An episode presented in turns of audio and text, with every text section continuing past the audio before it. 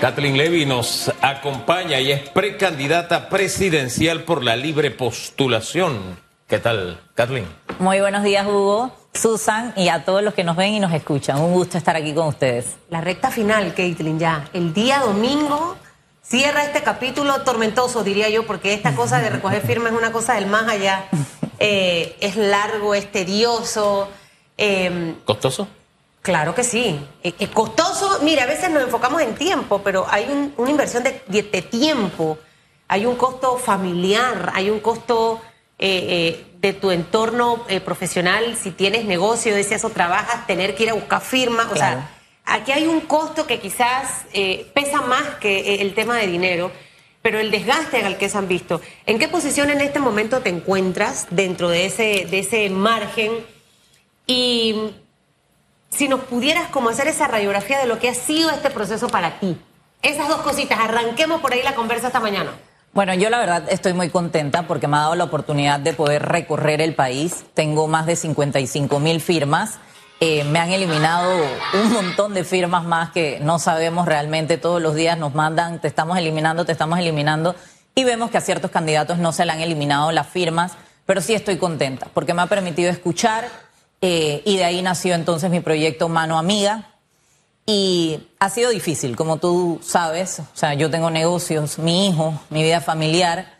Eh, Pensábamos que las reglas estaban mucho más claras por la libre eh, postulación. Todavía estamos esperando un par de consultas que le hicimos al Tribunal Electoral y todavía no se sabe si van a pasar los seis que recogieron y llegaron al mínimo o van a pasar únicamente los tres que más recogieron firmas. En el caso de candidatos a presidente. A presidente y a todo a todo el que llegaba a si, si fuera que pasaran los seis, ¿tú pasarías en ese grupo? Ya nosotros eran 32 mil firmas, creo. Nosotros en este momento tenemos más de 55 mil. ¿En qué posición estás en este? En, el número 6. En el número 6. vamos a hablar de las cifras. Eh, las cifras necesarias eran 39 mil 286. Al amanecer de ayer les dimos cómo estaban las posiciones. Vamos a darlas nuevamente hoy. Zulay Rodríguez, 173 mil 519 firmas.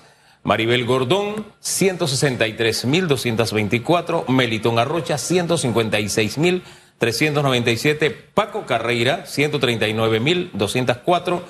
Eh, Eduardo Quirós, 86.338 firmas. Y Catherine Levy, con 55.061. La última vez que conversamos, que usted estuvo acá, yo le dije que notaba que usted como que le había sacado el pie al acelerador y fue cuando usted lanzó esta iniciativa de eh, mano amiga.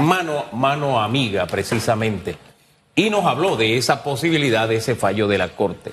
La verdad es que altísimas fuentes de la Corte nos han dicho que la Corte, muy lo más probable es que se pronuncie en la línea que ya lo ha hecho, es definir tres, cosas que con las que yo no estoy de acuerdo, pero es la Corte Suprema de Justicia. Si sucede esto, usted quedaría fuera de los seis. Si sucede lo contrario, usted estaría entre los tres.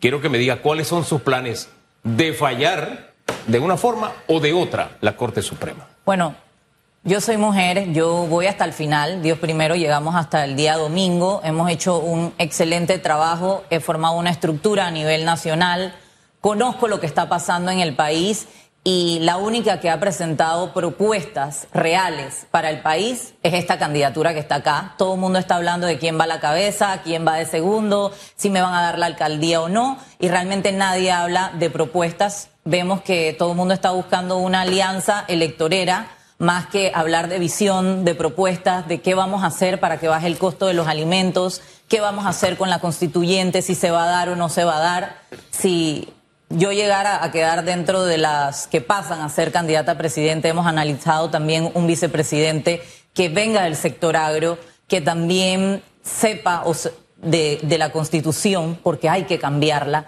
Entonces, realmente te puedo decir, yo tengo 34 años, Susan y Hugo, yo estoy haciendo un camino, no tengo ningún apuro, eh, voy a seguir recorriendo el país y en eso me mantengo. Bueno, y en eso se han mantenido muchos candidatos. O sea, Laurentino Cortizo, ¿cuánto tuvo que caminar para luego convertirse en presidente de la República? En su momento también el señor Juan Carlos Varela, Ricardo Lombana, ya este sería su segundo periodo. Rómulo Rux, desde un inicio en esos intentos en las internas frente al señor Mimito Arias. Así que es parte de. Yo creo que las cosas se van planificando, pero eh, pongamos dos escenarios. Pasó Caitlin ¿Buscaría una figura vicepresidencial o se aliaría con alguno de los otros cinco? Esa es pregunta número uno. Y dos, ¿qué pasa si no la Corte falla en que solamente tres pasarían? Porque se habla mucho de que ese grupo probablemente de seis, ocho candidatos que recogieron muchas firmas, eh, deberían ser tomados en cuenta por partidos políticos o por otros de la libre postulación para hacer algo. O sea, ¿cuál sería el escenario en, en ambos planes, el A y el B? Bueno, nuevamente, yo me siento orgullosa por las firmas que he recogido porque las he buscado yo misma. Hay muchos de esos candidatos que están ahorita mismo en las tres posiciones y todavía no han ido a Bocas del Toro, todavía no han ido a Chiriquí, no han ido a Herrera, no conocen, o sea, conocerán las provincias, pero no buscando las firmas. Entonces, en este momento, yo lo que quiero es que las propuestas que yo he hecho, 20 centros de emprendimiento a nivel nacional, ICSE en la provincia de Bocas del Toro, Chiriquí, provincias centrales, Panamá Oeste, iluminación, cámaras para el tema de la seguridad y sobre todo la revolución educativa, que cambiemos ese currículum educativa. Yo quiero que ese proyecto de mano amiga llegue a ser gobierno y esté en un plan de gobierno. Entonces, nada, vamos a esperar qué pasa y cuál es la decisión del Tribunal Electoral. Vuelvo y repito, yo hice unas consultas, estoy esperando que hoy me, me, den respuesta de eso. Pero usted quisiera ir con un candidato a vicepresidente en caso que pase de los seis. O, o, pensaría en alianzas también. Se puede dar alianzas también, Susan, porque esto no es dividir el país. Y en este momento el país está totalmente dividido. Y el voto se fragmentaría si, si van muchos candidatos a la, a la presidencia.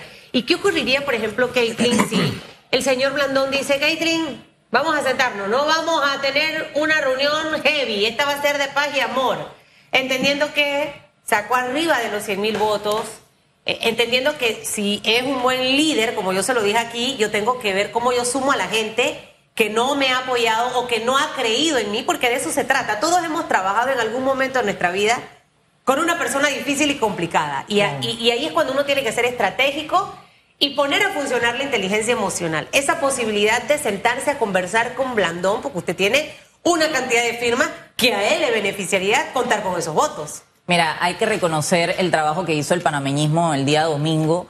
El panameñismo tiene una estructura muy fuerte eh, en el interior y áreas rurales. Se vio la gran debilidad que hay en la capital y eso se debe a que no hay figuras como la mía en el circuito 8C y adicional de que reservó posiciones en el circuito 86 y en Panamá Norte. Entonces, em, yo estoy abierta a conversar. Él dijo ese día de la elección que después de tantos golpes que ha recibido en la vida electoral, él ha madurado. Em, y bueno, estaríamos dispuestos a sentarnos y, y analizar, analizar cuál es su propuesta, pero hay una realidad para mí.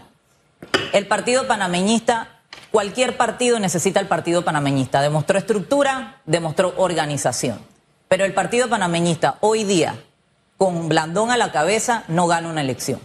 Entonces yo espero que en esa madurez que él dice que ha tomado y esa experiencia no le pase lo mismo que en la elección del 2019, que no se alió por estar peleando quién iba a la cabeza y quién iba de segundo y quedamos entonces marcando un 8% y los panameñistas entonces quedaron en el aire.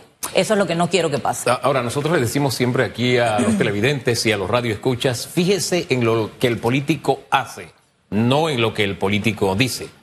Eh, ya han pasado para ver cinco días de la elección interna del panameñismo. Em, ¿Le ha llamado el señor Blandón? ¿Ha habido algún tipo o le ha enviado un mensaje a alguien para tratar de... No, para nada. Del Partido Panameñista no he recibido ningún chat, ni ninguna llamada, ni nada. Y yo creo que ellos quedaron claros que el liderazgo que había en el circuito 8-6 hoy día ya no lo hay y es un circuito que decide elección tanto para la alcaldía como para la presidencia de la República. Pero de su parte la puerta sigue abierta, debo entender, ¿verdad?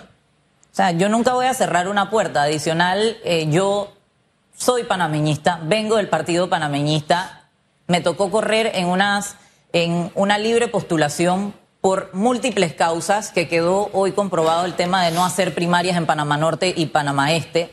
Y yo vengo del partido panameñista y apoyé a los candidatos eh, a nivel nacional y voy a seguirlo haciendo. Fíjense que la pregunta, disculpe, Susan, no es gratuita, sino que me quedo pensando en que hay tres figuras o que están en el panameñismo o ligadas al panameñismo y que se presentaron como oferta eh, por la libre postulación. Melitón Arrocha, 156.397 firmas. A eso súmele a Eduardo Quirós, que él renunció al panameñismo, pero digo figuras ligadas al panameñismo, 86.338 firmas. Catherine Levy 55.061 firmas. Es decir, estos tres liderazgos ligados al panameñismo lograron, wow, firmas que uno no puede decir que, bueno, como mirarlas por encima del hombro. Me parece, no sé cómo lo ve usted. No, exactamente. O sea, son tres panameñistas. Melitón sigue inscrito en el partido panameñista. No sé por qué no corrió en las internas. Eh, me hubiera encantado que corriera, así mismo como dijo en un tiempo que iba a correr también en las internas para presidente del partido. Emocionó a todos los panameñistas. Los panameñistas se reunían con él y a la final decidió no ir. Y yo creo que ahí está la diferencia. Hay gente que se mete solamente para ganar una posición y no llega hasta el final. ¿Usted ve posible ese entendimiento entre Blandón y tres, eh, los tres independientes ligados al panameñismo? Bueno, lo primero que tienes que hacer es dejar el ego y dar el paso. Es lo principal que tienes que hacer. Pero no sé realmente. Y él lo tiene que ver. El panameñismo, vuelvo y repito, es fuerte en el interior y áreas rurales. Quedó demostrado. Pero en la capital quedó mal. En la capital, con los resultados, por ejemplo, del señor Willy Bermúdez como candidato a la alcaldía eh, cuando se manejaba mucho la información que había otro aspirante también que al final decidió bajarse. Eh, no sabemos por qué se decidió bajarse, pero tenía mucho interés. De hecho, hay algunas personas que se me han acercado y me dicen, Susan, si hubiese ido Vigil, Vigil. creo que es. Sí. Eh, la cosa hubiera sido complicada para el señor Willy, porque es un hombre que, que, que, que, maneja muchos votos en el área de Panamá Norte. El candidato a la alcaldía por parte del partido panameñismo ¿Sien- ¿Siente usted que es la figura realmente para que vaya a la cabeza? Él sacó 11 mil y tantos votos. He escuchado varias entrevistas donde dice, eso era lo que yo estaba esperando, yo estaba preparado para eso. Eh, probablemente muchos esperábamos más al ver tanta publicidad por todos lados. Eh, y definitivamente que ahora el, el gran tema es quién va a ir entonces a la cabeza, porque viene el momento, nos guste o no, de sentarse a conversar. Para que de aquí a septiembre, finales de septiembre, sepamos quién va a la cabeza en la alcaldía, quién va de vice, quién va a la cabeza a la presidencia, quién va de vice. O sea, esto va a ser interesante. ¿Cómo debe manejarse y negociarse? Tema alcaldía, empecemos por ahí. Y si cree que el señor Blandón debe mantenerse firme de él ir a la cabeza. No, Blandón también como candidato presidencial a, a las alianzas. Bueno, la alcaldía para mí tiene que haber una serie de negociaciones, se tiene que tomar en cuenta a los independientes que han hecho un trabajo por más de un año, se tiene que hacer una alianza y eh, yo pensaría que el cambio democrático como el panameñismo tienen que ver nuevas opciones. Si Willy dijo, no sé si, si lo dijo, que eso era lo que él estaba esperando, Sí, realmente a mí me daría mucha pena con los donantes, que lo apoyaron muchísimo y que manejó muchísimos recursos para unas internas. Eh, sí bajó al candidato del panameñismo que iba a competir contra él. Hoy día es el jefe de campaña en el circuito 8-6. O sea, Era no mal renuncia, candidato. lo bajó. Era mal candidato. Está envuelto en cosas que no deberían de, de estar las personas. Y hoy día jefe de campaña en el circuito 8-6. Entonces lo saca- bajó, no renunció. Disculpe Claro que, le vuelva a claro que que le lo bajaron, claro que lo bajaron. Mm. Saca 11 mil votos, saca el 15% en blanco, o sea que la gente no estaba contenta con él, eh, en 26 corregimientos, y te digo algo aquí hoy, mi mamá tiene más de 18 mil firmas en 7 corregimientos de la capital, O sea, que la mamá O sea- suya sacó más votos que Willy. mucho más votos que Willy, sin la cantidad de plata. A mí me hubieran dado esa plata. eh, No, él ha dicho Susan. que su presupuesto ha sido bajito. No, no, no, no, no. La cantidad de vallas que hubo, la cantidad de publicidad que hubo. Y otra cosa, mira, aquí todos los candidatos vienen y dicen, no, es que mi papá visitaba Pacora. No saben ni dónde queda Pacora. No saben ni dónde queda la bajada de los patos en Tocumen. El circuito más grande electoralmente es el circuito 8-6. Y es. nunca ha tenido un alcalde que realmente venga de las filas del 8-6, que haya nacido, se haya criado y sepa los problemas del 8-6. Tampoco de Panamá Norte. Entonces, realmente para mí, el cambio democrático tiene que analizar una nueva figura para la Bueno, alcaldía. ya se postuló y el panameñismo. Ayer también. lo oficializó de que se postuló. Sería, hasta ahora creo que es la única figura de cambio democrático. Sí, pero eso también, Susan, un as bajo la manga. Cuatro años disfrutando de las mieles del gobierno, porque se ha sabido que el esa fracción de Yanivel, del Cambio Democrático y el PRD han estado unidos todos estos años de gobierno y ahora resulta que ella ya no le huele bien Yanivel.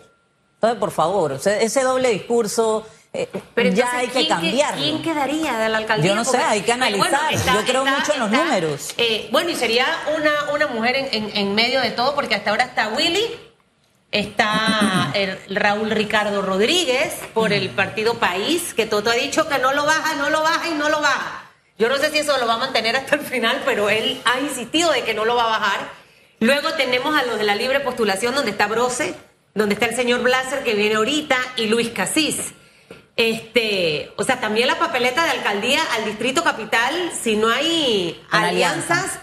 vamos a tener un montón de candidatos. Y la única mujer ahí que me parece bueno por el tema de la paridad de género sería ella, ¿no? Es bueno por la paridad, pero no se puede votar por una persona por el único hecho de ser mujer. Tienes que eh, dar resultados, demostrar capacidad, demostrar que conoces los 26 corregimientos, que no solamente decir, sí, es que eh, allá hace falta agua, eh, se sabe que la alcaldía en este momento no está manejando el aseo, se sabe que no puede hacer nada con el tema del agua. Eso son cosas que maneja el Ejecutivo. Entonces, comenzar desde ya, diciéndole mentira a la gente de que cuando yo llegue voy a resolver lo de la basura. Tú no manejas la dirección de aseo. Voy a resolver lo del agua. No manejas la dirección del IDAN. O sea, haz y trabaja realmente y presenta propuestas. Pero yo realmente veo bastante eh, poquitita, por decirlo así, eh, esas figuras a la alcaldía de la capital. Ahora, yo quisiera hablar de otro tema en estos últimos minutos de la conversa con usted, porque hay temas que son permanentes y que los panameños de pronto como que ignoramos, pero son realmente importantes. ¿no? Nos rasgamos las vestiduras cuando vemos lo que pasó con un bebé cuyo padrastro pues abusó sexualmente de él. Y nos acordamos así, que hay arreglo de pena. Uno de esos arreglos de pena que uno no logra entender, porque la persona reconoce su delito, le bajas. no- no, uno no lo logra entender. No debería haber arreglo de pena. Eso de verdad uno le parte la- el alma. Pero eso está allí permanente desde hace rato. Y no tomamos la medida. En la Asamblea estamos discutiendo cosas que, bueno, mejor ni hablo de ellas, pero este debería ser un tema Crucial. crucial. Estamos hablando de bebés, de niños. Pero, por fin, en fin, eh, es solamente para poner un ejemplo de temas que a veces no están allí, pero lo miramos por encima y, no, nos, no nos ocupamos de, de él. Hay otro tema del que está allí y en el que siento que los panameños hay en grandes sectores de la sociedad panameña mucha hipocresía. Y es en el tratamiento a la mujer como ser humano y con dignidad. Eh, nosotros no somos amigos, nosotros no tenemos una relación de amistad, nos conocemos, yo la entrevisto, punto y aparte. A veces me responde los mensajes que yo le envío, a veces no me los responde, en fin, a veces me responde la llamada, a veces no me la responde. Esa es la relación que tenemos, es decir, trato de establecer que lo que voy a decir no es porque sea Catherine Levy, sino por el tema mujer. Yo, yo quiero saber qué tanto le afectó en su yo interno como persona y también en la actividad política el hecho de que precisamente en ciertos momentos en este año a usted se le enfilaran los cañones en su vida privada de una manera salvaje. Bueno, de primero- una manera que a los hombres no, o sea, a los hombres políticos no se le mide con esa vara, pero a la mujer sí. Entonces quiero, a- quiero ir a ese detalle y que hoy nos diga qué tanto a usted le afectó, le afectó a su familia, le afectó sus aspiraciones políticas, la velocidad que llevaba, en fin, ¿cómo le afectó? Bueno, primero el primer tema que, que dijiste, el tema de la violación de un menor de cuatro meses por su papá. Papá. Eh, ayer lo dije yo en mis redes, yo creo que hay momentos en que no debe haber ley, en que esperar la justicia divina no podemos esperar. Si yo hubiera sido presidente en ese momento y a mí me salen con una noticia de que el padre violó a un menor de cuatro meses a su hijo, tan sencillo como es que ese hombre va a vivir todos los días de mi mandato torturado hasta que pida que lo maten. Porque cuando tú te metes con tu propio hijo y un menor de cuatro meses, bebé, tú ni siquiera eres un animal, porque los animales ni siquiera le hacen eso a sus hijos. Así es. Ya tú clasificas como una bestia. Entonces, realmente aquí hay que, hay veces que hay que tomarse la justicia por las manos y olvidarse de los derechos humanos y comenzar a hacer justicia. Hablemos por eso de te de decía, muerte. si yo llegara a escoger un vicepresidente, sería alguien experto en el agro y alguien en temas constitucionales. Deberíamos Porque en este momento necesitamos, necesitamos justicia y orden en el país y necesitamos comida. Justicia por las manos no lo veo tanto, pero hablar de pena de muerte ya o, o- o penas máximas como vemos en Estados Unidos, por ejemplo, porque si esto ocurre en Estados Unidos, la historia fuese otra. No, yo creo que cuando tú comienzas a dar ejemplo y ya tú llevas 10 casos y a esas 10 personas se les castiga de forma ejemplar, la gente ya comienza a asustarse y decir, coño, yo tengo que, ver qué hago. Y aquí también hay que trabajar mucho la prevención. Siempre le he dicho, este es un país de reacción. Aquí no trabajamos la prevención. Aquí las niñas a los 11 años ya están teniendo relaciones. ¿Y qué estamos haciendo al respecto? Yo tengo un negocio por la Vía Israel y veo más de cientos de niñas en batitas yendo a estudiar embarazadas. ¿Qué ejemplo le estamos dando a la otra muchacha que está estudiando? En la época de mi mamá, mi mamá dice, yo quedé embarazada a los 16 años y ¿qué me tocó? Ir a la nocturna y estudiar en la nocturna porque no me aceptaban en la mañana. Entonces, ¿qué cambió? Todo el mundo tiene derecho a la educación, sí, pero no puede ser lo mismo una niña que está estudiando y esmerándose a otra que está embarazada. Y hay que comenzar con la educación sexual y tenemos que dejar la hipocresía, como tú dices, y tocar temas que son sensibles. Entonces, con el otro tema, Hugo, que es el tema de mi vida privada, yo siempre he dicho que mi vida privada es mi vida privada. Obviamente sí fue un golpe muy duro, eh, porque como siempre enfilan los cañones hacia la mujer y no nos damos cuenta, porque aquí hablamos de principio, de moral, y si nosotros vemos los candidatos presidenciales que hoy día tenemos, tenemos uno que tiene cuatro hijos con cuatro mujeres diferentes, tenemos uno que tiene cinco con una, dos con otra, tenemos otro que todos los días sale en yates arriba, tenemos otro que también se fue por otro camino. Entonces, ¿qué es lo que nosotros tenemos? Pero a las mujeres, entonces sí nos preguntan de la vida privada, sí nos preguntan si tenemos pareja o no, si cómo estamos haciendo. Lo principal es que yo estoy en política porque la política para mí es servicio. Yo voy a seguir a pesar de los ataques y yo sé que los ataques se van a incrementar más que nada. Múltiples mujeres me escriben, Kathleen, no sabes lo que estoy pasando. A mí me han sacado, no solamente a mí, porque a mí no me sacaron una foto teniendo relaciones. A mí me sacaron una foto en un yate. Y yo lo puedo hacer porque yo soy soltera, yo soy una mujer divorciada, que me pago mis propios gastos, que soy una mujer independiente, segura, empoderada y que sí en un momento fue un golpe duro, no para mí, para mi familia, para mi hijo. Y lo vamos a seguir viendo porque es muy fácil atacar a la mujer. Y te lo digo, o sea, yo he visto entrevistas en las cuales a mí me han hecho y a mí me quieren probar si soy inteligente o no soy inteligente. Entonces sientas al hombre, mismo, ¿no? sientas al hombre y al Para hombre no nada. le preguntan eso, le preguntan entonces a quién va a poner a la cabeza y quién va de segundo. Ni tampoco le cuestiona su vida personal. Y no le cuestionan su vida Eh, personal. final, y, y- y somos tristemente muchas veces las propias mujeres las que somos partícipes de atacar a las propias mujeres. Realmente, yo eh, an- an- anhelo en que en algún momento este país sea un país de propuestas, Catherine, y no de irnos al tema personal. El tema es que, como usted dice, tiene 34 años. Todavía los- todos los candidatos están pasaditos de edad. Así que de aquí a que tenga 40 o 45, ya Caitlyn tiene bastantes años de, de- de haber recorrido. Creo que también las cosas se nos presentan como grandes lecciones en la vida. Siempre aprendemos de Así cosas, es. ¿no? Eh, a veces me equivoco, bueno, aquí sí la pegué, aquí no. Es, es parte de, de ese proceso. La vida es eso. Es errores, te levantas, nuevamente te caes y así vas. Pero en de- política es difícil ser mujer, no es una profesión que se hizo para las mujeres realmente. Tienes que dejar a tu familia, tienes que aguantar golpes. Yo siempre he dicho, el hombre si es carismático, por eso voté por él. Pero si la mujer es carismática, no se dice que es carismática, se dice que el voto lo consiguió de otra manera. Entonces, nada, hay que acostumbrarse a eso y lo que sí me he dado cuenta es que he servido de ejemplo para muchas mujeres que hoy día están corriendo y le han hecho la vida imposible. Una me dice en estos días, Kathleen, eh, soñé que me caí delante de todas las personas y comencé a llorar.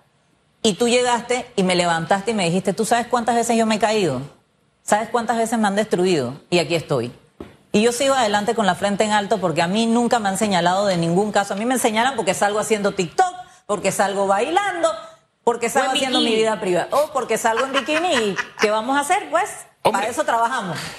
¿Qué- ¿Cuál es el problema de usar bikini Exacto. y de bailar? La que O sea, puede, puede, y si no puede, también póngaselo. También. Eso es parte de la vida. De- verdad Mire, que- es, es parte de la vida. Usted siga de su caminar. Creo que los seres humanos tenemos muchas cosas que aprender, demasiadas, todos los días. Eh, y a las mujeres mamás están muy desconfiadas. Sí. O sea, miren, mi esposa a veces me dice, oye, pero yo dije, no, yo soy extremadamente desconfiada hasta el sol de hoy. Nuestros hijos son para cuidarlos. Cuando usted ve una gallinita con sus pollitos, trate de acercarse. Cuando están esos pollitos chiquititos, la gallina le va a saltar inmediatamente. Váyase con una perrita que acaba de, de dar a luz a sus perritos y trate de tocar un perrito de ahí para que usted vea lo que va a pasar. Las madres tenemos que cuidar a nuestros hijos, ser extremadamente cuidadosas. Y yo sí creo que llegó el momento en este país de hablar de penas de muerte. Los derechos humanos me perdonan. Mejor que yo no estudié para ser abogada ni nada de eso porque yo hubiera sido una, una terrible, pero terrible y horrorífica dictadora. Pero todo aquel que toca a un niño que llegara a mi mano no va a vivir para contarlo. Eso sí se lo puedo asegurar. Y eso fue lo más bajo que yo he visto en toda mi vida como mujer y como profesional. Y ojalá que en ese caso ocurra algo. Algo tiene que ocurrir. Que vaya Kathleen, bien. gracias, por estar esta mañana gracias con a ustedes nosotros. por la invitación.